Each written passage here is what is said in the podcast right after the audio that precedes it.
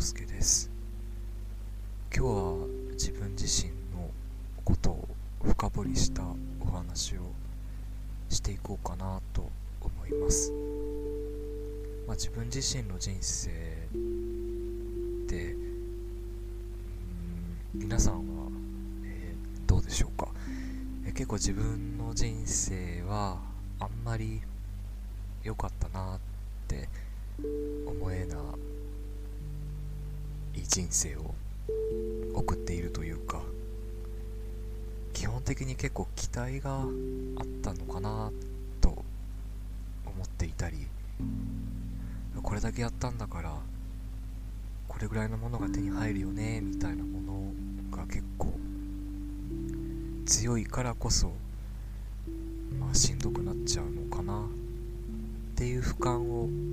してみるけれどもじゃあなんでそうなっちゃったのかっていうのは、まあ、中学校に入ってからの出来事が大きく変わってき、えー、ています。皆さんは中学校時代どうやって、まあ、どういうふうに過ごしていたでしょうか。えー、私の場合は中学校に入る時にいくつか選択肢があったんですけど、まあ、何を思ったのかやっぱりこうみんなが同じように進む道っていうのをすごく選びたくって、まあ、公立の中学校に進みます。で、まあ、あんまり自分自身ではえなんでなのかなって思うんですけど結構人気者ですごい女の子の友達も多くまああと自分の所属していた小学校からのまあ男友達もそれなりにいて本当の最初の中学校半年ぐらいはあんまりなんかこう、まあ、何も考えずにというかそんなにこう毎日しんどいなっていう思いをせずに、まあ、それなりに楽しかったのかもしれないなと記憶しています。でもその思春期に差し掛かるっていうことでやっぱり異性の友達が多いっていうのは自分のことをあんまりよく知らない人、まあ、同級生からしてみるとすごくこう嫌な対象っていうかどうして自分の好きなことをそう簡単に話しているんだみたいなことが嫌だったらしく、まあ、その理由をが分かるまでは8年とか9年かかるんですけど、まあ、自分はその人気者でみんなと話して話が普通にできていてそして話しかけられるってていう姿を見ているのがすごく嫌だったと思った最初は56人ですかね。の子たちからまあいじめを受けることになります。いじめの内容は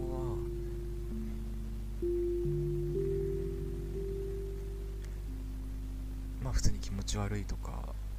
そういう内容から始まってだんだんこう私自身に対する存在の否定ではないけれど、まあ、学校に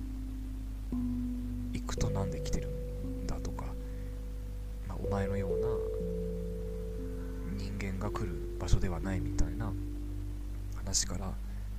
始まってとはまあこう小さな嫌がらせっていうかまあ身体的な嫌がらせみたいなものもあったりすれ違いざまに、まあ、小づくっていうかこう揶揄されたり肩をこう押されたりっていうのがこう毎日のようにいて。でこう夏から秋から冬にこう季節が移り変わるのと同時にやっぱそういういじめっていうものがエスカレートしていくとこう周りにいた仲の良かった子たちもだんだんとこう自分から離れていく。自分の自分もその対象にされたくないっていうところからどんどんこう離れていって話せる人もいなくなって助ける助けを求めることもできなくなる。そうなってくるとやっぱどうしていいかわからなくなって、まあ、学校に行けなく学校に行けなくなるほどではないけれどもやっぱり毎日お腹痛いなとか行きたくないなっていうので、まあ、家族とちょっと一悶着あったり、まあ、私の家は結構厳しい世間体を気にするようなお家なので、まあ、学校に行けないっていうのはすごく、まあ、許しがたいこと、まあ、殴られていたりとかっていうのはまああんまり普通だったから当時は疑問に思わなかったけれど、まあ、そういうことも続きいていてで、まあ、ある日国語の授業があって、まあ、発表をしなければならないことわざの発表をしなければならなくて、まあ、発表することになるんですけど、まあ、自分が発表している間もやっぱり早く気持ち悪いから発表終われよとかいろんなこと言われてる中でもちろん先生もいるのに先生も笑ってるっていう状況でまあいつものことかなっていうふうに思っていたんだけれど、まあ、主犯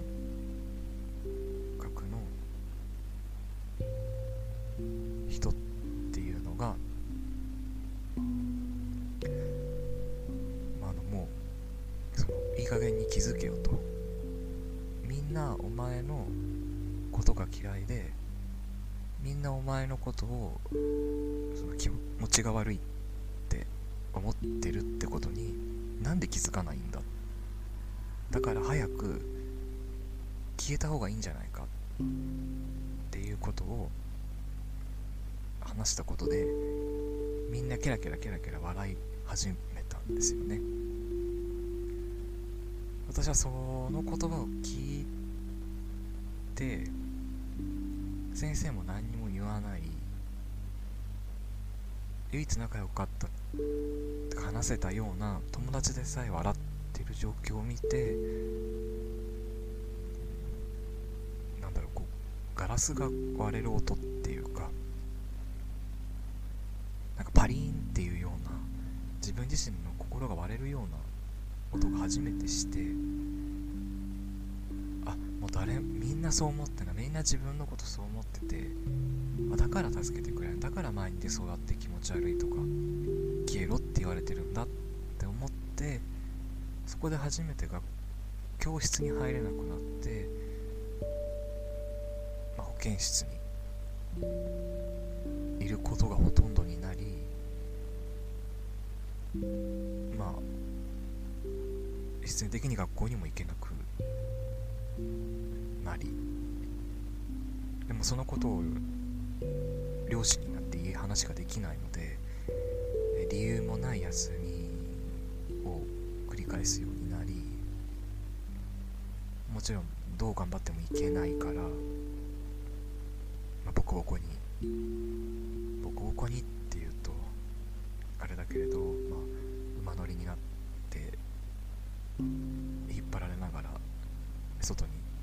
されて泣きながら、うん、通学路を歩いて12時間時間を潰して、まあ、保健室に行ってまたすぐ帰るっていうようなことをしていました。だけど僕が多分強かったんだなって思うのは自分の心がこう壊れてっちゃうとか自分の中での普通からかけ離れてっちゃうっていうのが分かったから病院に行きたいっていう選択をして、まあ、そこから5年ぐらい、まあ、精神科に通うことになります。ちろん毎日そんな生活学校に行けない生活でも自分は誰みんなからそう気持ち悪いだろ消えろって思われてて誰にも助けてもらえない。だから自分は死ななきゃいけないんだ。死んだらきっとこの悪夢から逃れられると思っていたし校に行けないことで母親からはやっぱり強制的に行かせられるようには拳で対応を受けるし父親も父親は結構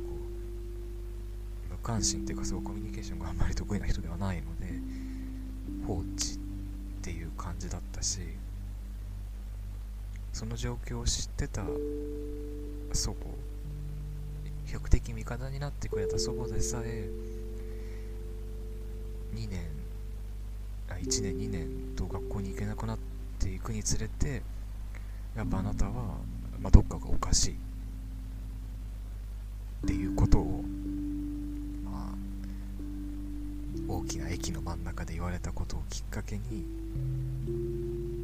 まあ、嫌いになっちゃうっていうか本当に自分の周りは誰も助けてくれないっていうのでより心がこう壊れていく。だから病状もそうやって悪化していくことでやっぱり薬の量もすごく増えていって最高7種類ぐらい飲んでたのかな。でもちろん、まあ、未遂も起こすし覚えてない記憶が欠落しちゃってることもすごく多く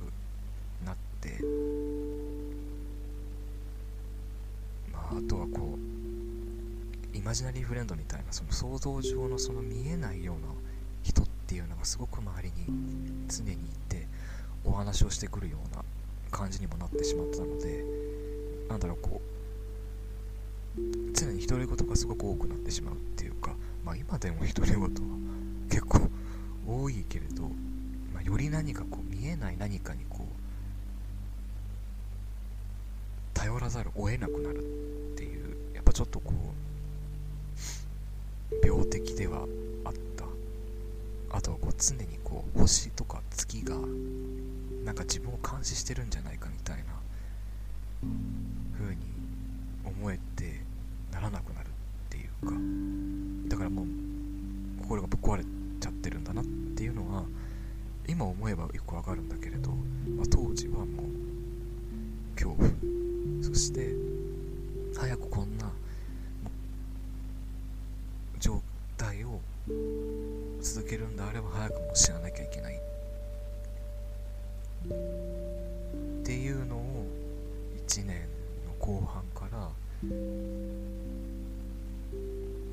まあ完璧に復帰するっていうのが189まで無理だったのかな。まあその特にひどかった中学2年生とか3年生の時っていうのはやっぱり自分の体を傷つけるようなことも、まあ、時にはあってあとこう無意識にやっぱり体を傷つけているようなこともあったりとかしてリストカットっていうようなやっぱりものだとかオーバードーズみたいなことはしなかったけれどこう無意識のうちにこう体をかきまくるとかこう、まあ、すごくストレス溜まっちゃうと髪の毛抜いちゃったりとかいう人方いらっしゃいますよね。多分そういうのにすごく似てるのかな。だからこういつの間にか自分のかける範囲は全部血だらけになってるとか。っていうのはすごくこうありました。だから結局痛みでも解決できないんだな。っていうことも思ってたし、まあ、学校に行けなくなって保健室にいたりとかっていうこともあったりしたことで、まあ、週にこう同じように行けない子がいたりとかすると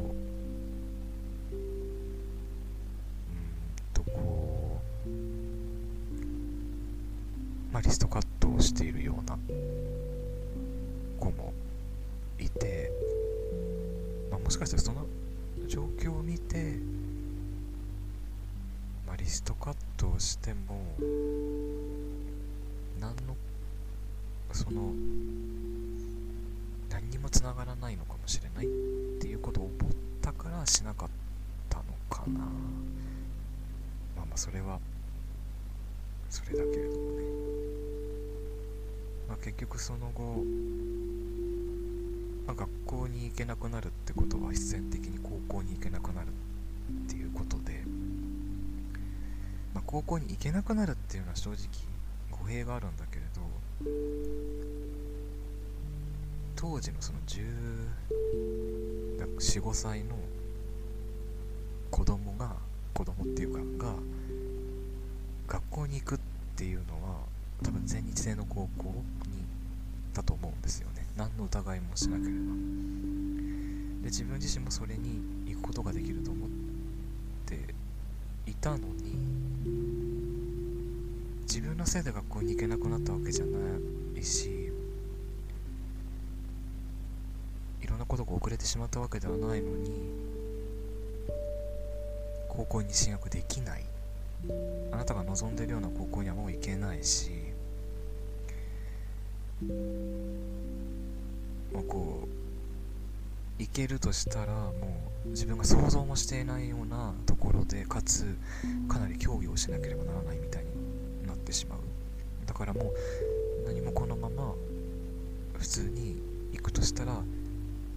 通信制や、まあ、定時制っていう方法しかないっていう。なんで自分のせいじゃないのになんでなのっていうのがすごく強かったです。まあ、ものすごい偏見になるけれどまだまだ10年以上前って今でこそ通信制とか定時制って新しいそのオルタナティブな教育とし機関として注目をされて新しい教育の場として機能しているけれどまだ10年以上前一昔前っていうのは本当にやっぱりものすごい問題のあったこの行く場所っていうイメージが強くてなんで自分の自分で問題を起こしたわけではないし自分のせいじゃないのになんで自分が問題あることして認知されてで周りから白い目で見られてしまうのかすごくよくわからなくでも学校にもうこのまま進学できない高校に行けないっていうことを直接言われだからもうその選択肢がないっていうふうに勘違いしまあ担任にも校長にもそう言われたから通信制を選ぶことになるわけですよね。もちろん選んだという行動がお前が決めたんだろってなっちゃうとそうなんだけれどもう方法がなくて誰に助けを求めても明確な答えを示さず己の責任だっていう風にしお前はいじめに負けたからどこにも行けなくなったんだ。あるいはいじめっていうその問題に対してあまあだからその、まあ、改善をね結構求めるために結構担任とか、まあ、校長とかね保健の先生とかいろんな人に結構助けを求めていたってことがあったので、まあ、そういうことをしたからだ。したからより複雑になったんだみたいな風になって、まあ、いけなくなるわけですよね。そうなってくるとその卒業式前卒業式前に、まあ、その当時の校長が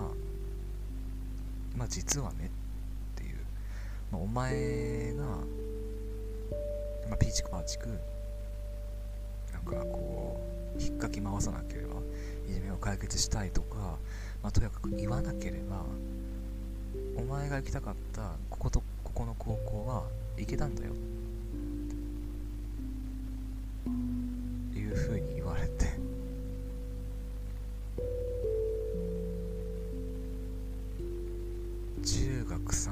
生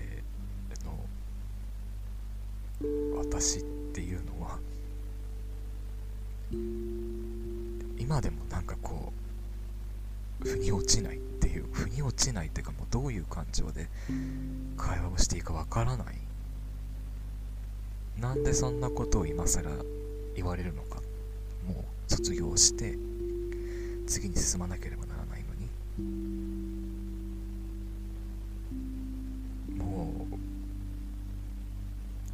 絶望ですよね。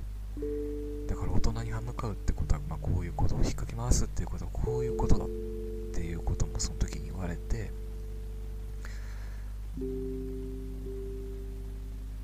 そうね。え今でもこう思い出すとその時の感情を多分うまく言葉にしなければならないんだけれどそれさえできないほど絶絶望というか逆にその皆さんだったらどう思うかなっていうのをちょっと一回考えてもらいたいっていうかその中学校とかでやっぱり、まあ、高校もそうかもしれない。その本当に大切な進路を決めるときに自分の責任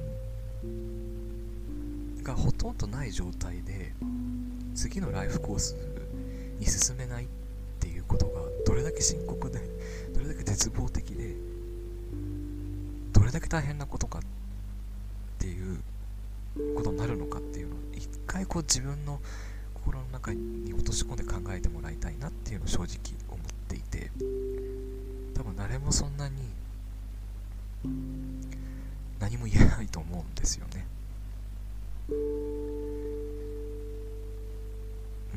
結局そういうこと言われ私が卒業した年っていうのはそのいわゆるなんかゴールデン期みたいな形で言われていてほぼほぼ8割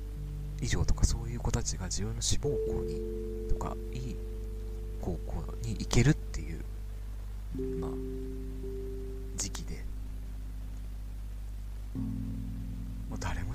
きないですよね。本当に。まあただなんで引っかき回すなとかいじめが解決しなかったのかっていうのを後々こう冷静に考察していくともちろんその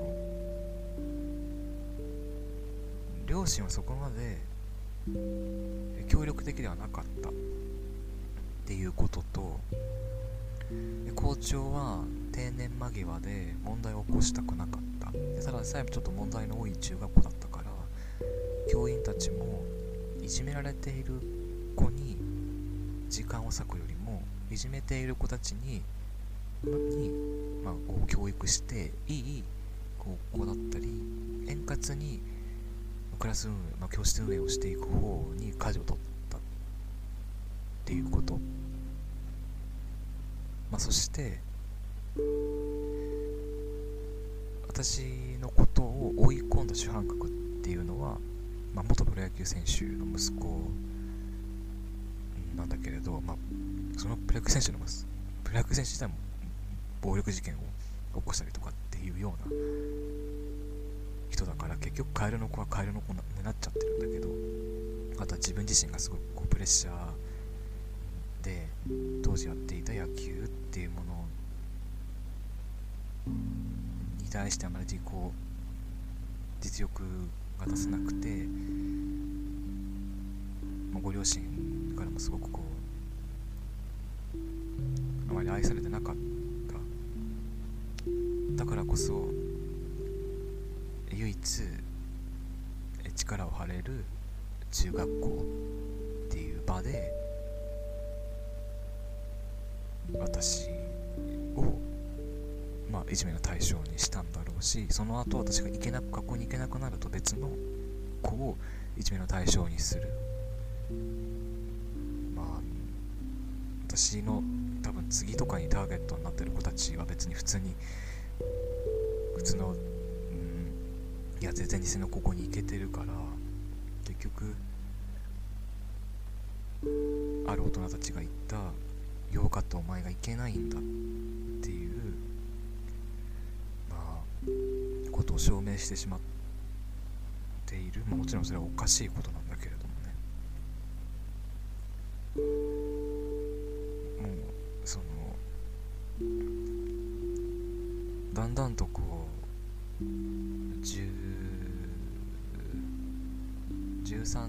15年？15歳と13年ぐらい経ってくるともうだんだんとこうなんだろうな。ぼやけてきてしまう。鮮明に残っているものもあるしもうこう日々つらかったことっていうのは日々つらかったこととしてぼやけてきてしまうんですよね。本当にいじめとかっていうのは人の人生を壊すもの。そしていまだにいろんな影響を及ぼすものなんだなっていうことをやっぱり身をもって経験をします。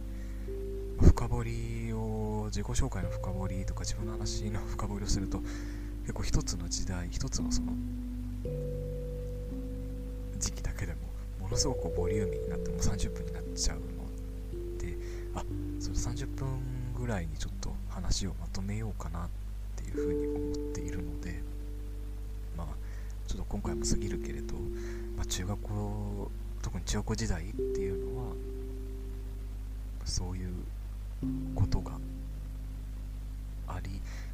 多分自分自身の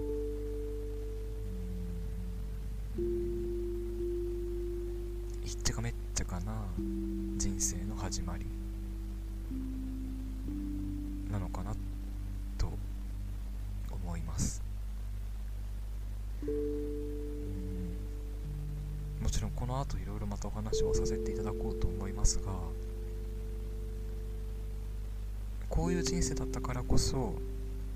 出会えた人もいるし大学院っていう場所まで行こうと思ったしいろんな人の気持ちとか社会的な問題だとかそういうものに目を向ける、まあ、力とか強さみたいなものを手に入れることができたかもしれないけれど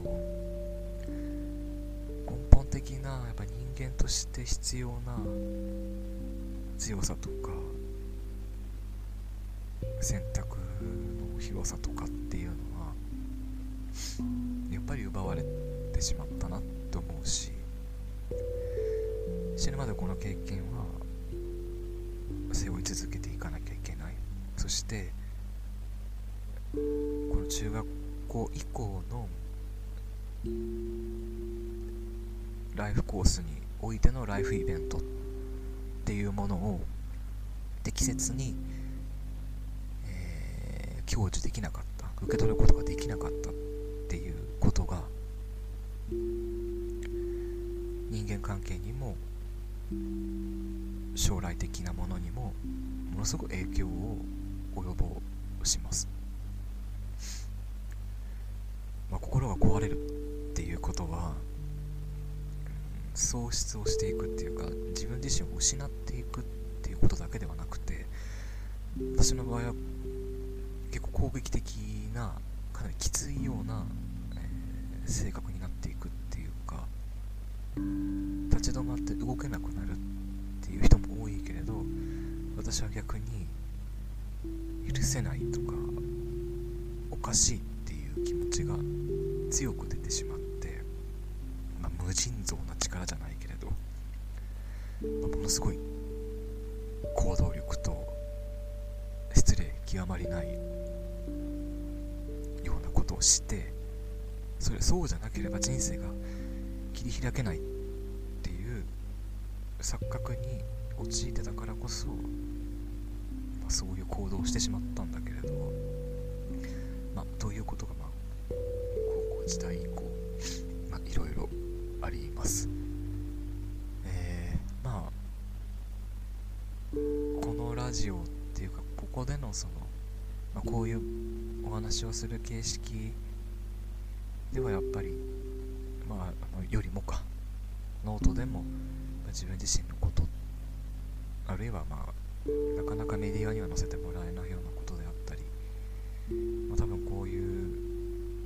さまざまなラジオ系のアプリ配信アプリを見てるとやっぱ皆さん比較的明るいようなものだったり自己啓発だったり、まあ、知識をねやっぱり共有していくっていうものの方が多分きっと多いと思うけれどまあ、私はそういう方ではなくて、まあ、自分自身の過去だったりいろんな出来事があったり、まあ、そういうのを聞いてもらって、まあ、同じなんだなとかいやもっとひどかったよとかあでもこんな人でもまあこうやって生きてるのかとか、まあ、何かそういう風に思ってほしいし。